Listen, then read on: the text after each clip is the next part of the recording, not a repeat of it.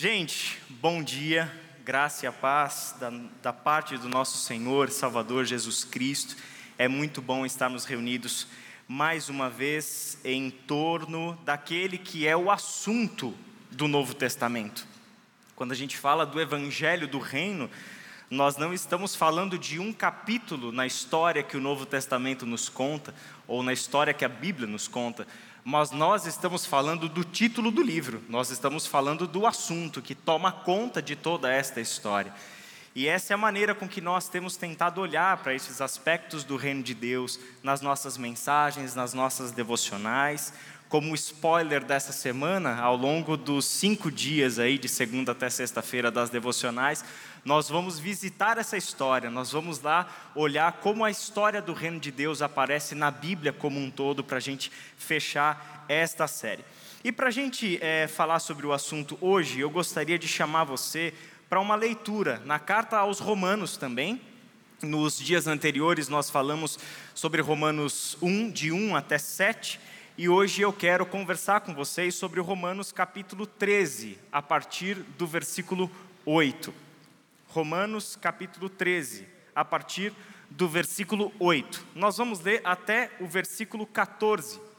Eu gostaria de fazer uma primeira leitura desse texto, e aí depois a gente vai lê-lo de novo, mas em dois momentos, em, em duas leituras. Romanos capítulo 13, do verso 8 até o verso 14. Essa primeira leitura eu vou fazer na NVI, a nova versão internacional, e aí depois, ao longo da, da mensagem, a gente vai ler o mesmo texto, mas em outra tradução na NVT. Tá bom? Vamos lá? Romanos 13, a partir do verso 8. Não devam nada a ninguém, a não ser o amor de uns pelos outros Pois aquele que ama seu próximo tem cumprido a lei. Pois estes mandamentos: não adulterarás, não matarás, não furtarás, não cobiçarás, e qualquer outro mandamento, todos se resumem neste preceito: ame o seu próximo como a si mesmo. O amor não pratica o mal contra o próximo, portanto, o amor é o cumprimento da lei. Façam isso compreendendo o tempo em que vivemos. Chegou a hora de vocês despertarem do sono, porque agora a nossa salvação está mais próxima do que quando cremos. A noite está quase acabando, o dia logo vem. Portanto, deixemos de lado as obras das trevas e revistamo-nos da armadura da luz. Comportemo-nos com decência, como quem age à luz do dia não em orgias e bebedeiras, não em imoralidade sexual e depravação, não em desavença e inveja. Ao contrário, revistam-se do Senhor Jesus Cristo e não fiquem premeditando como satisfazer os desejos da carne. Vamos orar? Pai querido, te damos graças pela tua palavra, por esta porção tão maravilhosa que acabamos de ler e por tudo o que ela nos ensina sobre a realidade do teu reino hoje, aqui e agora, e aquilo que nós podemos também olhar para o futuro em relação ao seu reino. Em primeiro lugar, Pai, te damos graças pela nossa salvação, por um ato de graça da parte do Senhor. Obrigado por esta dádiva imerecida, Senhor, que como pecadores recebemos de Ti. Obrigado porque, pelo ato sacrificial do Seu Filho, nós fomos reaproximados, nós fomos chamados de volta para casa, sabendo que nesta casa há um Pai que ama, um Pai que é amor e que nos acolhe e que nos perdoa e que nos restaura a nossa dignidade de filhos e filhas do Altíssimo. Obrigado por esta verdade sobre a qual nós podemos construir a nossa identidade e a nossa história. Obrigado, Senhor, porque nós fomos alvo deste teu amor, desta tua graça, desta grande reconciliação. Amor este, Pai, que te custou tudo, que te custou a vida do seu filho unigênito, para que nós fôssemos acolhidos agora como teus filhos por toda a eternidade. Que jamais saia da nossa perspectiva o fundamento da nossa fé, que jamais saia da nossa memória a razão de nós estarmos aqui vivendo em comunhão com o Deus Santo, vivendo em comunhão com o Deus que é amor e que nos chama para uma vida de amor. É em nome de Jesus que oramos. Amém. Esse texto, e dando sequência ao que a gente já vem estudado, já vem estudando, fala para nós sobre a realidade do reino hoje. Ele mostra para a gente, depois de 11 capítulos da carta aos Romanos, em que Paulo faz toda aquela exposição sobre o evangelho do reino de Deus. A gente viu logo a introdução da carta, os sete primeiros versículos de Romanos, em que Paulo dá ali a introdução do que vai ser o assunto que ele vai abordar ao longo de toda a carta. E nos onze primeiros capítulos, Paulo discorre sobre o Evangelho. E ao discorrer sobre esse Evangelho, ele chega no capítulo 12 com um portanto. E nesse capítulo 12, ele chama o povo de Deus a uma vida de acordo com este Evangelho que foi anunciado. O Evangelho que Jesus Cristo, o filho de Davi, o herdeiro do trono, venceu, triunfou, está vivo e nós estamos justificados por meio da Sua obra justificadora. Somos chamados a viver uma nova vida. E essa é a vida no reino de Deus, sobre o qual Paulo vem falando mais especificamente desde o capítulo 12. Quando a gente chega neste ponto do capítulo 13, ele nos traz esse apelo, esse convite ao amor, de uma forma bastante enfática. Ele diz assim: Não devam nada a ninguém, a não ser o amor de uns pelos outros. Não devam nada a ninguém, a não ser o amor de uns pelos outros. Irmão e irmã, nós somos devedores uns para com os outros e devedores de amor. Devedores de amor. Nós temos um compromisso, uma responsabilidade, uma lei que está sobre nós, a lei do reino de Deus, a lei de Cristo que repousa sobre nós, e esta lei nos ordena a amarmos uns aos outros. Não devam nada a ninguém, a não ser o amor de uns pelos outros. E Paulo completa com esse destaque: quem ama o seu próximo, cumpre os requisitos da lei de Deus. Olha que palavra, e ele vai voltar a falar sobre isso mais para frente. Ele mostra que no amor ao próximo se cumpre a vontade de Deus. É interessante porque muitas vezes as pessoas nos procuram com uma certa dúvida, e isso é tão recorrente que virou até uma, uma, uma disciplina do nosso crescer aqui na Iba Viva, que é como descobrir a vontade de Deus. Qual é a vontade de Deus para nós? Essa é uma pergunta muito recorrente, você já deve ter se feito essa pergunta em algum momento. Qual é a vontade de Deus diante de uma decisão? Qual é a vontade de Deus de uma forma geral? Em algum momento da sua vida você já deve ter se questionado sobre qual é a vontade de Deus para a sua vida, ou deve ter ouvido este questionamento de alguma outra pessoa. Como é que eu vou saber qual é a vontade de Deus para a minha vida? E o interessante é que a vontade de Deus sempre esteve revelada na palavra de Deus. É que a gente confunde a vontade de Deus para situações específicas do nosso cotidiano e a vontade primária que Deus tem para todos os seus filhos e filhas. A vontade revelada nas Escrituras. Então, por exemplo, a gente já sabe um monte de coisa sobre a vontade de Deus. Deus quer que a gente seja santo como Ele é santo. Deus quer que a gente ame um ao outro como Ele nos amou. A gente tem essa revelação da vontade de Deus para todo canto das Escrituras mas essa parece que são aspectos da vontade de Deus que acabam sendo ofuscados, obscurecidos, porque na verdade a gente está buscando a vontade de Deus para o nosso próprio benefício pessoal. A gente busca a vontade de Deus porque a gente não quer levar prejuízo em determinadas decisões da vida. Então a gente precisa saber qual é a vontade de Deus especificamente para uma decisão que eu tenho que tomar, por quê? Porque Deus é soberano, sabe tudo, e se eu tomar segundo a vontade dele, com certeza eu não vou errar. E aí vem a frustração. Qual é a frustração? É que na maior parte das vezes Deus não chega para você com um anjo e fala: minha vontade para você é esta. Tome esta decisão, vá por este caminho. Não é verdade, gente? Muitas vezes é o silêncio de Deus que a gente recebe como resposta. E é angustiante. É angustiante, eu sei porque eu, eu, já passei por isso e passo por isso às vezes, até lembrar dessas coisas. O silêncio de Deus nos chamando como filhos à maturidade. Sabe por quê? ele precisa que você decide. Ele precisa que você decida, perdão. Como é que nós, pais, ensinamos os nossos filhos a criarem a sua dependência e caminharem pelas próprias pernas? Você vai ter que tomar decisões. Por mais que eu te dê alertas, por mais que eu te dê uma sabedoria, por mais que eu te dê conselhos, a decisão é tua, eu não vou tomar decisão por você. E quando isso acontece, às vezes a gente erra, às vezes a gente acerta. E quando a gente erra, o que, que a gente espera que a sabedoria da vida vá fazer para nós? A gente não volta a errar de novo onde a gente já errou lá atrás, né? A gente aprendeu com o nosso erro, a gente aprendeu a, a lição que a vida colocou para nós. Mas como exatamente Deus gostaria que nós tomássemos as nossas decisões? Não é baseando-nos ou buscando base naquilo que não está revelado sobre a vontade específica de Deus para a nossa vida, para circunstâncias particulares, mas que nós tomássemos decisões com base na vontade revelada de Deus. E qual é a vontade revelada de Deus? Que amemos a Deus sobre todas as coisas e ao próximo como a nós mesmos.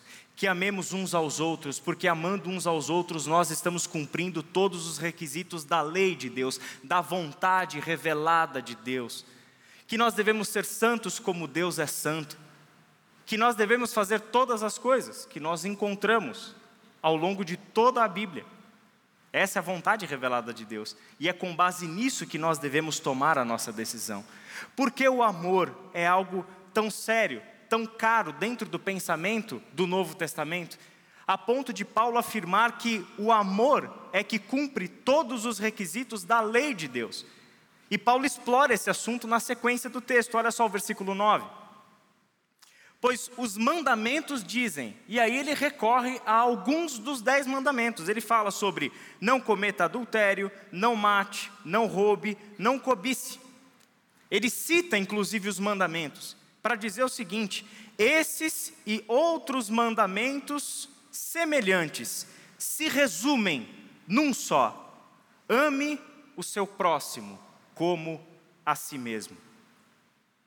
Todos os mandamentos do Senhor se resumem em um só mandamento. Essa é uma palavra central sobre a ética do reino de Deus. Quando Jesus foi questionado sobre qual é o maior mandamento, qual foi a resposta de Jesus? Ame a Deus sobre todas as coisas e ame o próximo como a ti mesmo. Este é o movimento, a direção da pessoa cristã é de si para Deus e para o próximo. Sabendo que se amamos o próximo, estamos provando o quê? Que amamos a Deus. Paulo fala exatamente as mesmas palavras em Gálatas, capítulo 5, versículos 13 até 15. João fala exatamente as mesmas palavras na sua carta, dizendo que o que cabe a nós é amarmos uns aos outros, e este é o novo mandamento que vos dou. E até uma ironia de João, porque esse mandamento não é novo, esse mandamento é bastante antigo. Amar uns aos outros não é um mandamento novo, e João sabe disso, ele não errou na carta. O que que, aonde está a novidade deste mandamento, gente? Não é o fato dele ser dado, não é o conteúdo que ele comunica, mas é a maneira como nós, como povo de Deus, ainda capengamos em cumpri-lo. Ele permanece novidade porque ainda é pouco praticado, porque é pouco vivido. Porque no final das contas, na maior parte dos casos, a gente está amando a mais a nós mesmos do que o nosso próximo. Na maior parte dos casos, o que está nos movendo, a, a, nossa reflexão sobre o nosso agir correto, a nossa ética cristã, está mais preocupada com os nossos deveres pessoais, desculpa, com os nossos direitos pessoais, com os nossos interesses pessoais, e decisões estão sendo tomadas a partir do que interessa para mim. Só que o amor ao próximo é um desprender-se de si mesmo, é um desapegar-se de si é um doar-se para o outro, para o outro.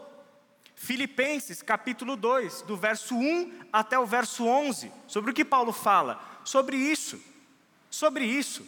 Amem-se mutuamente, considerando os outros superiores a si mesmos.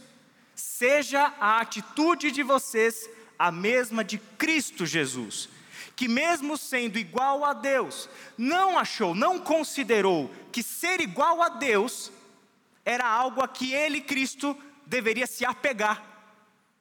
Mas o que, que ele fez? Se esvaziou de si mesmo. Se esvaziou de si mesmo. Gente, esvaziamento é a palavra que nos coloca no caminho do amor. Esvaziou-se de si mesmo, se tornando homem, vindo na condição humana a ser servo, e na condição de servo foi obediente até a morte e morte de cruz. E morte de cruz. Ali está a trajetória do amor. Não é uma vida querendo garantir os meus interesses pessoais.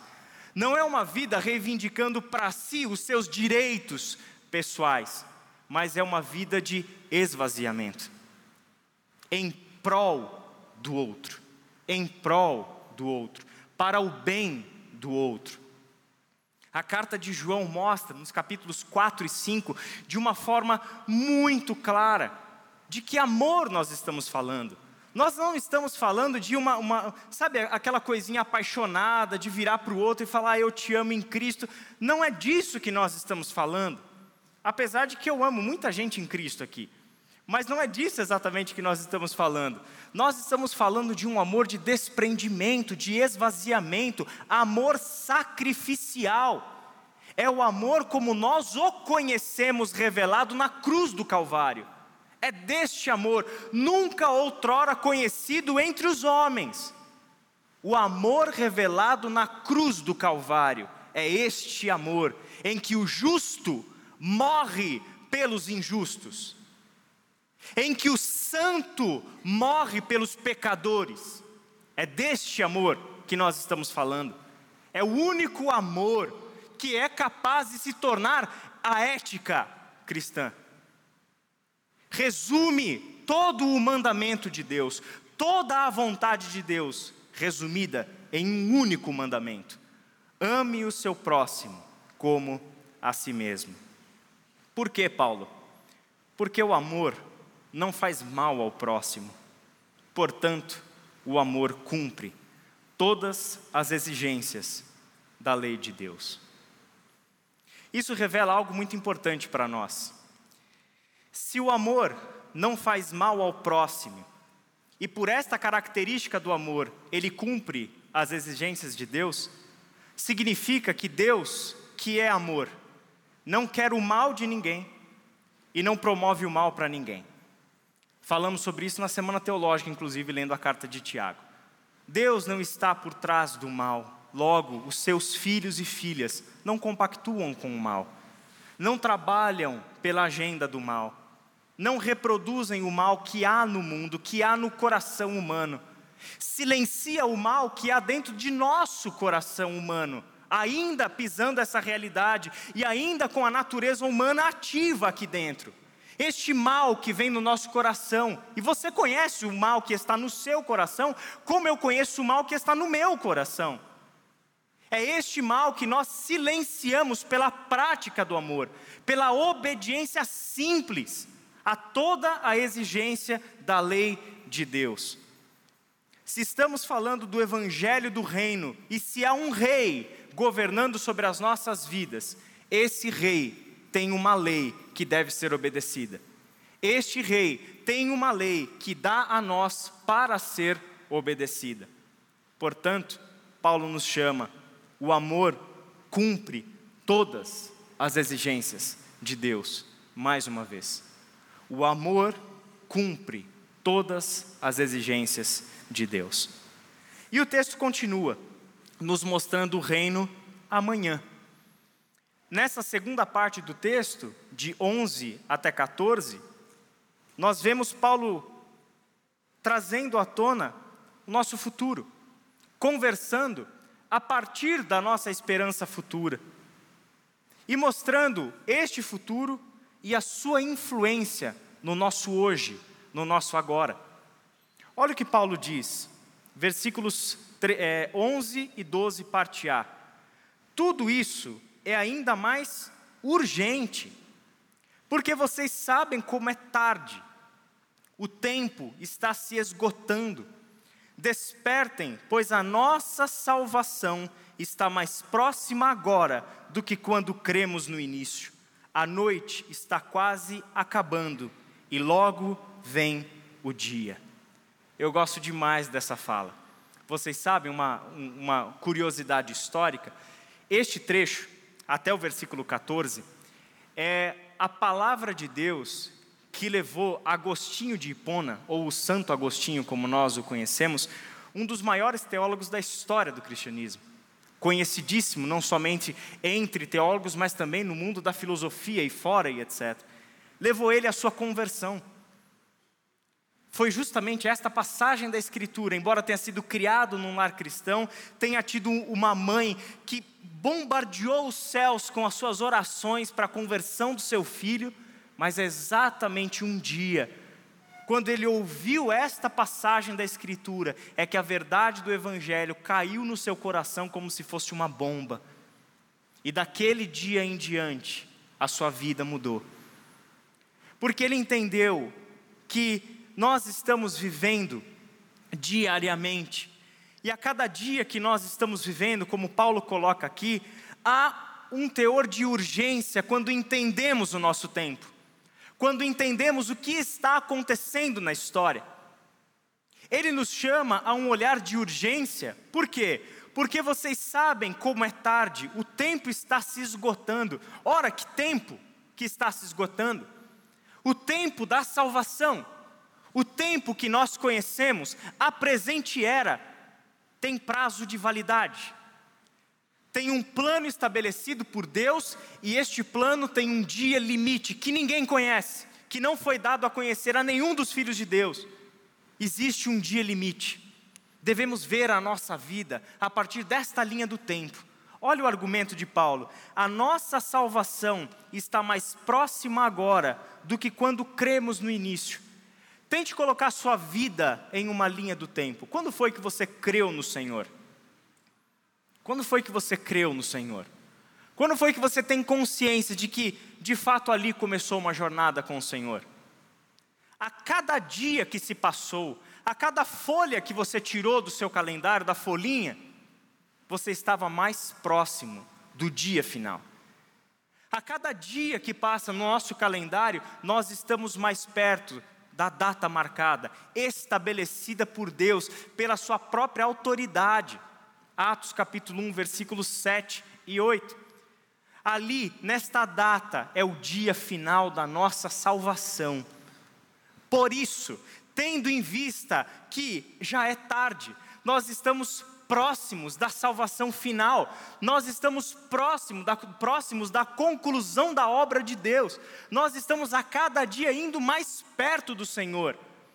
E se você quer somar essa, essa imagem de que cada dia vivido nosso é mais perto da nossa salvação final, o encontro eterno com o nosso Senhor, Apocalipse faz a mesma afirmação, mas de uma forma invertida. Apocalipse, no primeiro capítulo, diz: Eu sou aquele que era, que é e que está vindo. Olha que interessante. Eu sou aquele que era, que é e que será. Não, João muda o verbo. Não, eu estou indo ao encontro de vocês. Em que sentido? No tempo. Ele é aquele que vem do futuro eterno de Deus, Ele é aquele que vem da realidade eterna de Deus, do plano concluído de Deus, nos encontrar na história, nos encontrar no tempo. Apocalipse 19 descreve para a gente o que acontece quando esse encontro, de fato, na história acontecer as bodas do cordeiro. Essa é a nossa esperança futura. A cada dia que estamos vivendo, estamos mais próximos, não do fim, não do fim, mas estamos mais próximos da nossa salvação.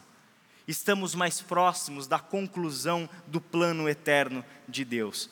Agora, eu quero chamar atenção para a sequência e parte seguinte do texto, que Paulo vai mostrar que esta nossa percepção do tempo tem implicações éticas agora. Porque nós percebemos que o futuro está se aproximando da gente e que nós estamos andando em direção ao futuro de Deus, isso traz sobre o hoje implicações éticas. Existe uma maneira correta de se viver, existe uma vida que Deus espera, como filhos e filhas dele, que nós vivamos sob o seu governo, sob a sua autoridade.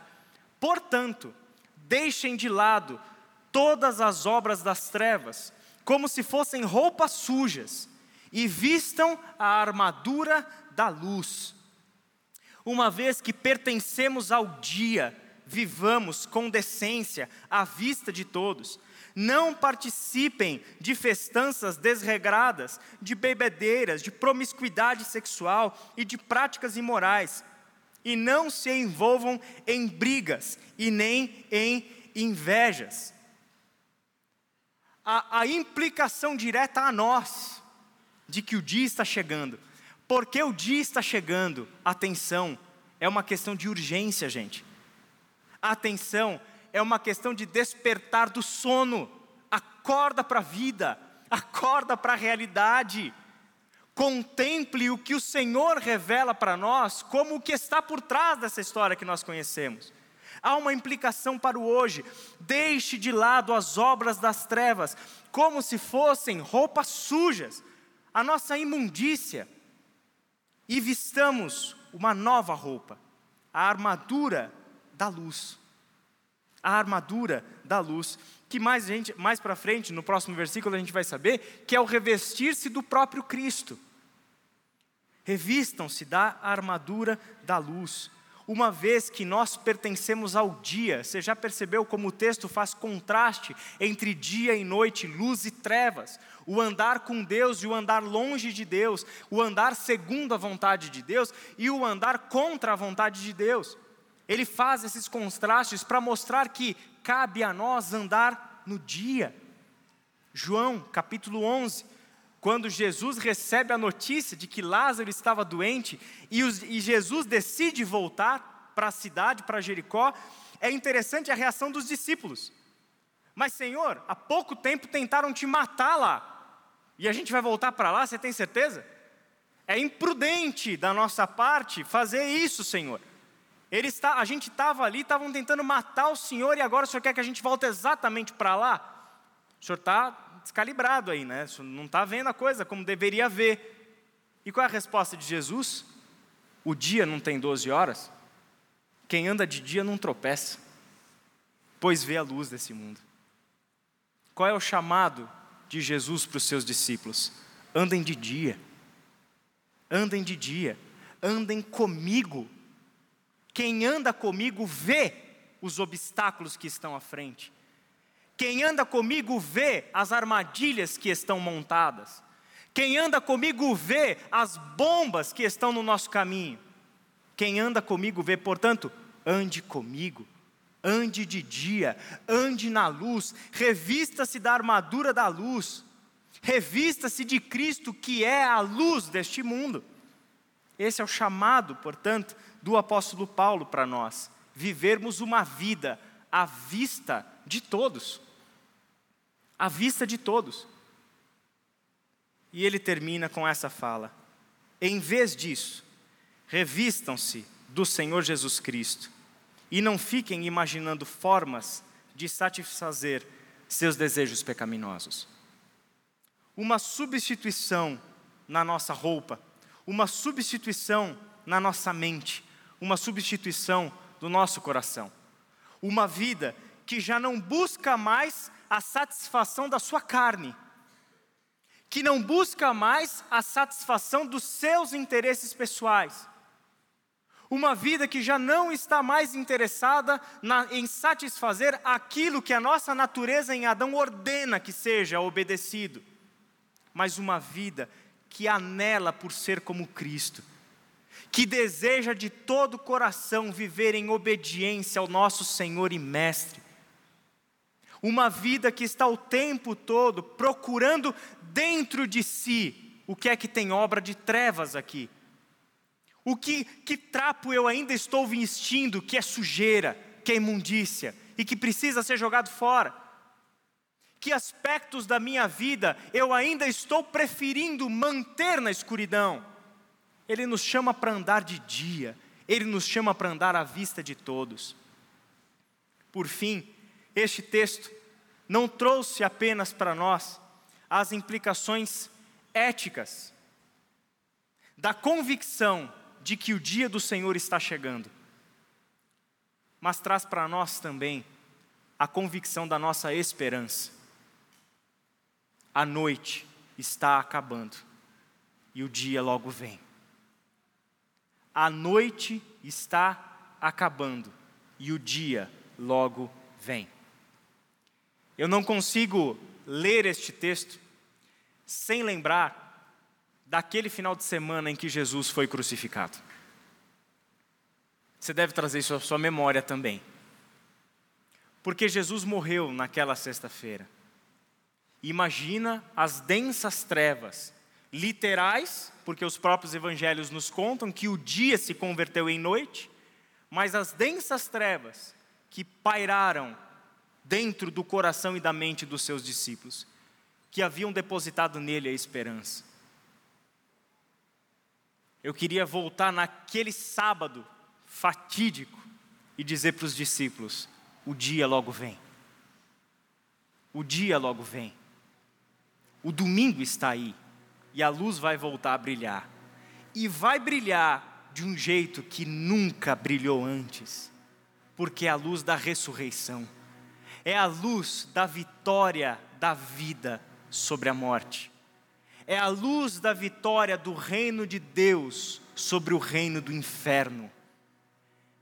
É a luz de que o Deus Santo venceu o pecado, o diabo e a morte.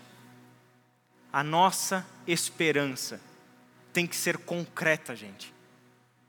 Não pode ser uma mera possibilidade, uma mera ideia, de novo, um, um assunto periférico do nosso pensamento cristão, da nossa cosmovisão. Mas a nossa esperança é concreta, ela é real e precisa ser trazida à realidade nas nossas vidas e nos nossos corações. Porque essa esperança pela palavra de Deus é o que injeta em nossas veias perseverança. É por isso que a gente segue em frente. É por isso que nós podemos estar cercados de trevas, mas nós não deixamos de ver a luz.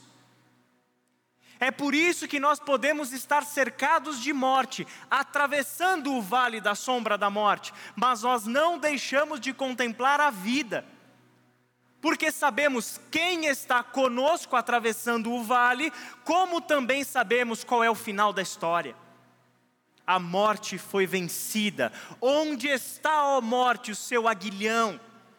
Onde está, ó morte, o seu poder de nos ferir em vida? Aonde está, ó morte? A morte foi engolida e a vida triunfou. Feche os teus olhos e vamos orar mais uma vez.